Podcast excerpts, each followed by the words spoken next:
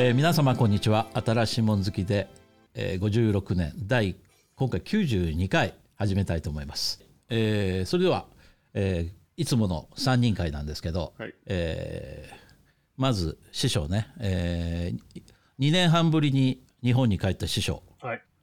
昭和39年1回目の東京オリンピックがあった1964年にお父さんの海外駐在に帯同でサンフランシスコに移住親の帰任時にもアメリカにとどまり結局日本に帰国しなかった帰国子女 YKK 師匠です、はい、こんにちは。よろしくお願いします、えー今、えーどこ？あのー鵠沼海岸はい。の自宅ねはい。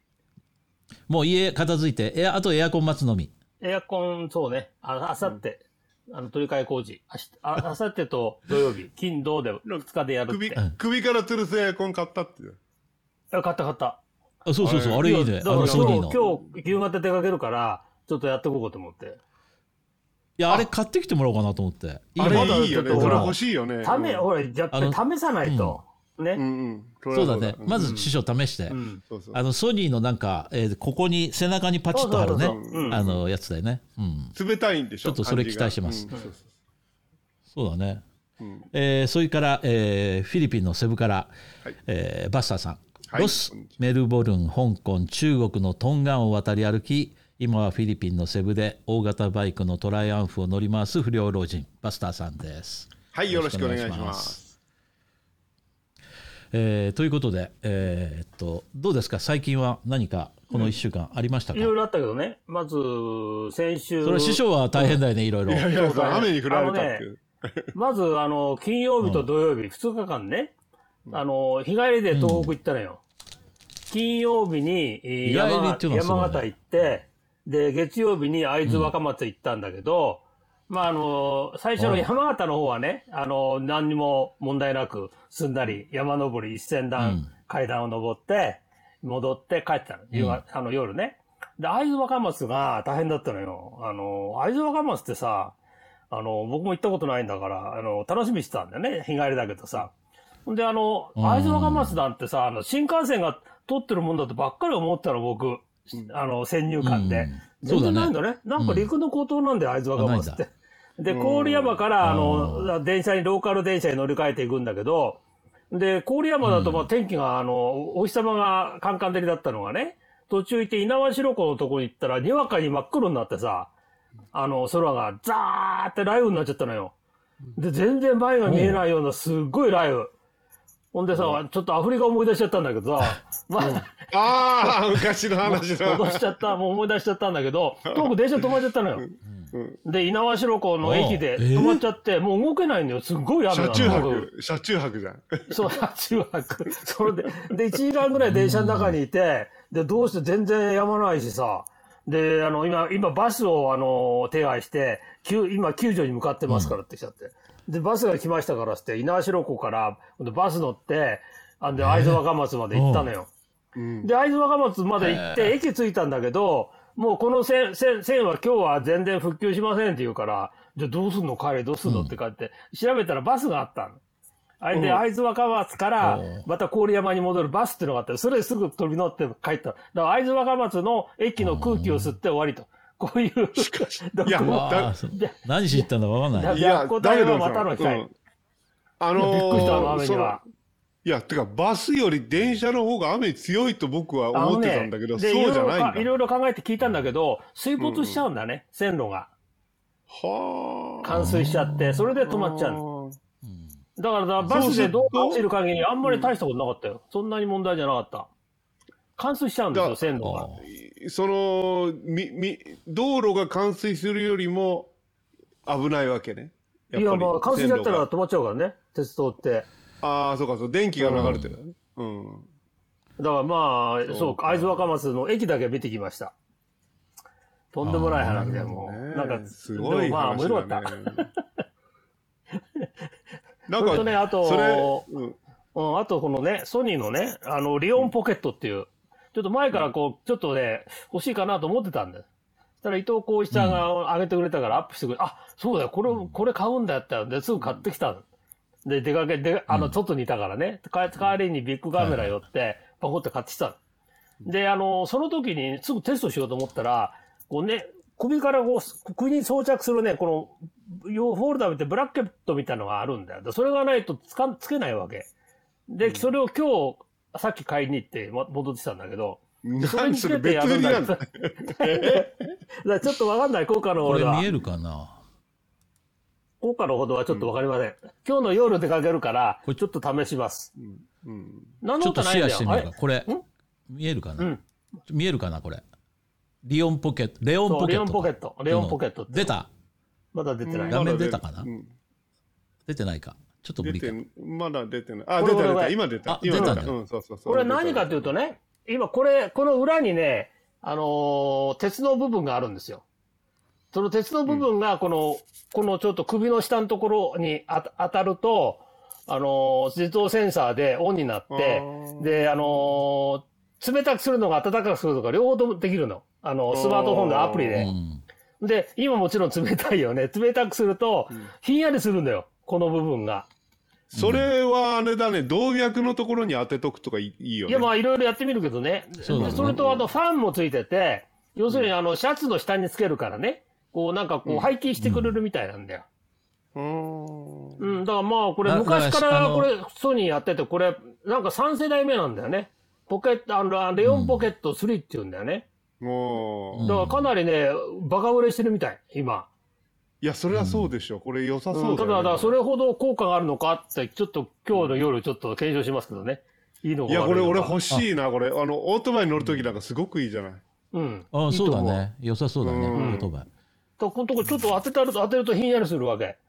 うーん。実際どのぐらいのね、効果があるんだ？こんな感じだよね。そうそうそうそうそう。欲しい欲しい。うん欲しい。そうそうこういう欲しいな。これ、これいくらすんのこれ？え、結構高いんで、1万4000何本。それプラス、こてのああ首から吊るすブラケットみたいなのが、これが2000円。うん。でもそんなに安くいないよ。そう、これ安。くなくても。こういう、い。1万6今、千円。効果あればいいよ。効果あればもちろん。1000 1000ドルだったら安いじゃん。うん。うん。欲しい、それ。でちょっと効果のほどは、効果期待。うん。いや、それ欲しいな。なるほど。だ確かにちょっとね、30、20分ぐらい試したんだけど、確かにひんやりするからさ。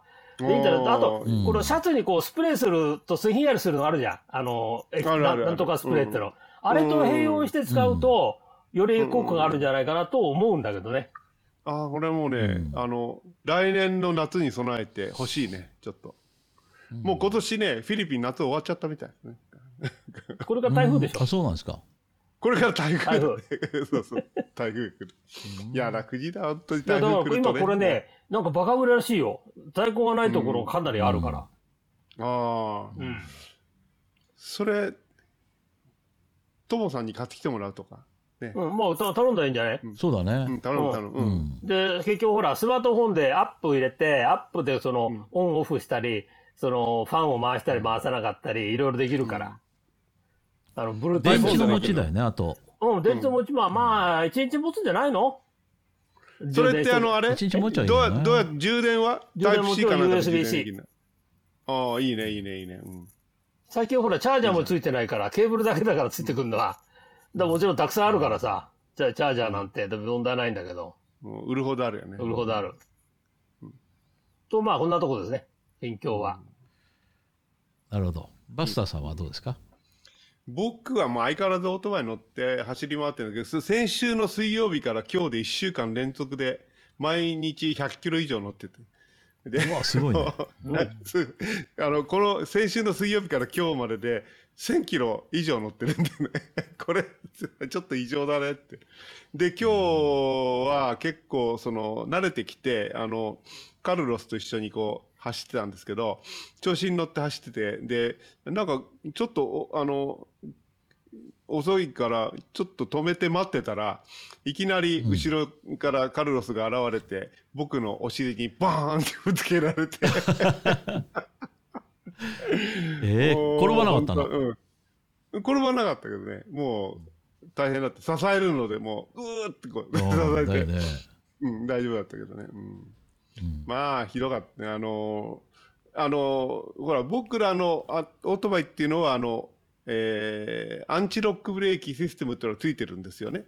だから、あの多少そのスリップしスリップしだすとロックしないそんだよね。のうん、ロックしないんですよ、アンチロックって言って、でそういうあの粋なそ設備がもうカルロスのオートバイにはついてなないわけですね、あのうもんね、スーってね。だからロックした途端にスーって滑ってダーンって だからポンピングとかそういうの一切教えてなかったから、これ今度ちょっとあの緊急でブレーキかける方法をちょっと教えなきゃいけないかなって。そね。そんなことやって遊んでますね。うん。なるほど。ええ来週来週じゃないや。えっ、と10日あと11日後に7月の11日からですねピーナッツ坊さんに行ってきます。で、あのいいですね。うまくいけるかどうかわかんないけど、まあ、とにかくあの、うん。ドローン大きいの持ってね、うん、あの、うん。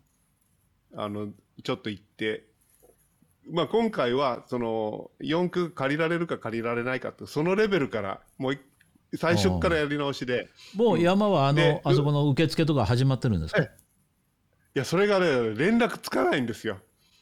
あの要するに昔の人の携帯電話にいろいろメッセージ入れたりなんかするんだけど一人もその返事してくれないんですけどあのほら TJ と一緒に行ったあのアンヘルスじゃなくってその、えースービックの方のあのホテルで、あのうん。なんだっけマービックミニ飛ばしたの日を覚えてると思うんだけどあの時知り合ったその従業員の人いたでしょあそこのホテルの。うん。でその人からあのかろうじて、えー再開してるみたいだっていうそういう連絡が入ったんですよ。だからそれそれだけ望みで。でまあ行って山に入れなかったらあのともさんと積もる話を1週間して帰ってくるっていう そういう、そういう話まあそれだけにでもね。うん。うん、それだけでもね楽しいからね、うん。うん、楽しいよね。うん。まああのうん。あのいもう泡が良くてね。泡が良ければそのもう一回、えークレーターまで行けるかなって。クレーターまで行けたら嬉しいなっていうような感じでね、うん。まあちょっとねずいぶん時間空いちゃったでしょ？2年半も空いちゃったから、ね、2年半も、ね、あのうん、どうか。足腰も弱くなってるしちょっといけるかどうかわかんないけどね、まあ、チャレンジしてきます、いやいやそれは大丈夫でしょ。今度山形の、山形のあの山寺にチャレンジしてください、仙段。そ仙団なんてさ、なんか話聞いただけでさ、仙団って聞いて、聞いても、例えばピラツボってさ、おそらく、おそらくね、あの、距離的には2時間とかさ、往復4時間かかったじゃん？い歩ってくんだ。だから、それなりに歩ってるんだけど、その、仙団っていうさ、その、千っていう数字が聞こえちゃった以上、もう体が動かないで。いや、もうビデオで見たまんま、まんまでした。あの、駅のすぐ目の前にあってさ。で、仙段。たまらないあの、な、よう作ったね、仙団なんてね。いや、ちゃんとあの、かか書いてあるんだ、道端に。あと、こっから、こっからですと750。で、ずずーっと行くと、また、あとで500になる。ずーっと行くんで。で上まで行くと大体1000段。うんあダメだね、あれ。もう、縦に登っていくっての嫌いなんだよね。いや、でもあの、上のね、お土産、おあの、まあ、お土産屋さんみたいなのあったわけよ。で、そこの従業員に聞いたの。あ、毎日これ登ってくるの？って言ったら、うん、毎日登ってくるんですって。え、本当？ってさ、だから、そういう人もいますから、大丈夫。毎日1000段。そう、そういう人も慣れちゃってるから、慣れきってるやつはさ、強いよね。そういうのね。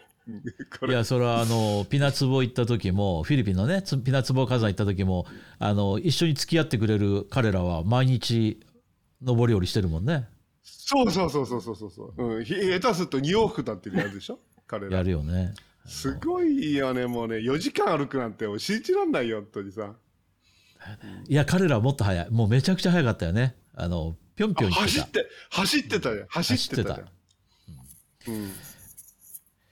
えーということでですね、まあ、近況はこのぐらいにして今日はねあの実は、えーここ最近やってなかったんだけど数回2回ほどかな「あなたはなぜ香港に?」っていうまああの我々のこの定常会3人会とは別にあのシリーズでやってるやつがあって、まあ、いろんな人香港に住んでる人をこう取り上げてなぜ住んでるんですかっていうようなことをこう聞いてたんだけど今回、え2人えーやって一人がね、えーなんとバスタさんの、えー長男息子さん長男ですよね。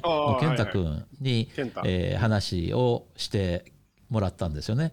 でえーそれについてねあのそれもし見てない方おられたらぜひ見ていただきたいんですけどバスターさんのところの息子さんとバスターさんが、えっと、かなり若い時に、えー香港に、えー移ってきた時に、えーその時はまだあの健太君は生まれてなかったんでしたっけ？生まれた頃ですか？いやいや、あのー生まれてから僕来たんですよね。生まれてからです。えっだからとまあでも26生まれ彼の生まれの自体は、えーはどこだっけ？あの五島列島っていうかどっか九州の。川崎、川崎、川崎。あ川崎でしたっけ？うん、で、うん2歳までとにかく日本に行って2歳から香港ということで、まあ、その2歳から香港に行った時のことをあのちょっと聞いたんだけど、えーそれについてねあのコメントを、えーいただいててるんですよね。でそのコメントをちょっとあの紹介して今日はその,はいはい、そのことについて話したい要は子育てについて話したいっていうことなんですね。で、えーと、ね、まずちょっと、あのー、読んでみますね。ということで前半はここまでとなります。後半は木曜日にアップロードしますので引き続きよろしくお願いします。それでは。